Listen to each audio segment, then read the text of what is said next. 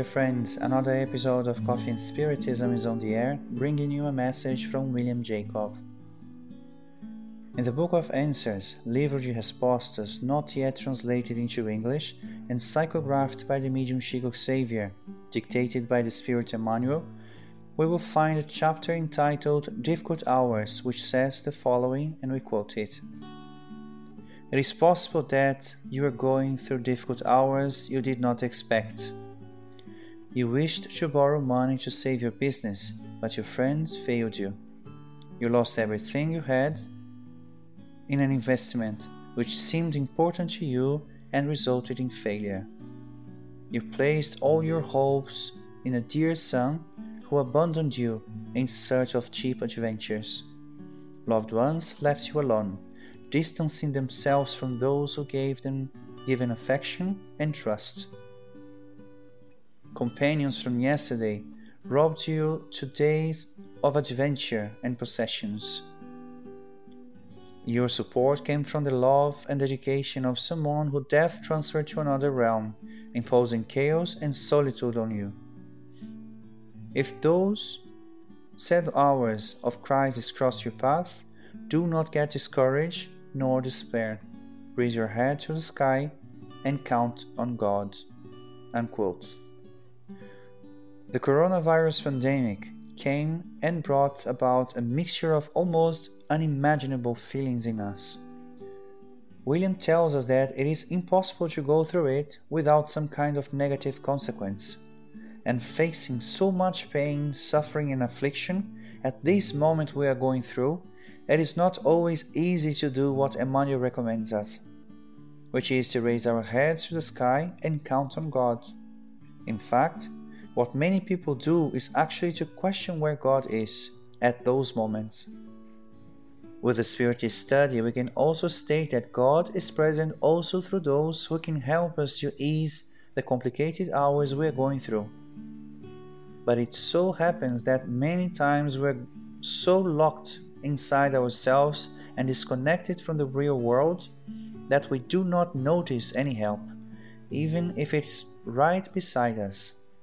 A family member, a friend, or a book can be representatives of God at moments of greater anguish and hardship. And facing everything we live on this planet, we must always remember that we are immortal spirits and that after death there is life and life in abundance. But the belief in immortality must not exempt us and distance us from our responsibilities and daily struggles here on earth.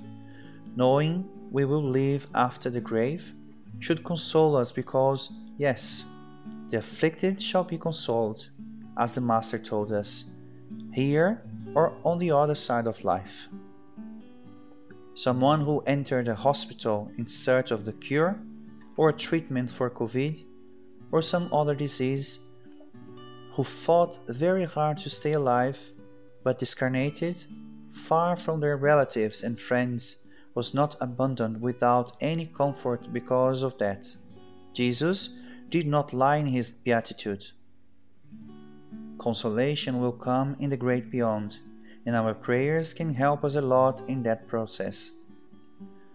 Those who walked in the Roman arenas in the first years of Christianity had their bodies burned by the fire and torn by lions, but received glory in immortality. Many slaves, so explored, insulted, abused, and living in unhumane conditions, from birth till death, were not left in the lurch because their physical bodies died.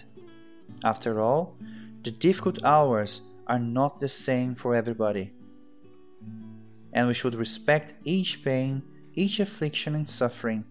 But if there is one thing that is equal in all situations, is that support that is never denied to sufferers even if we are alone at home, at work, in traffic, on a hospital bed, or on a cross, God is present through the spiritual friends who strengthen us and help us to raise our heads and walk on, always moving forward, always towards the sky. May God give us all peace and strength, and until the next episode of Coffee and Spiritism.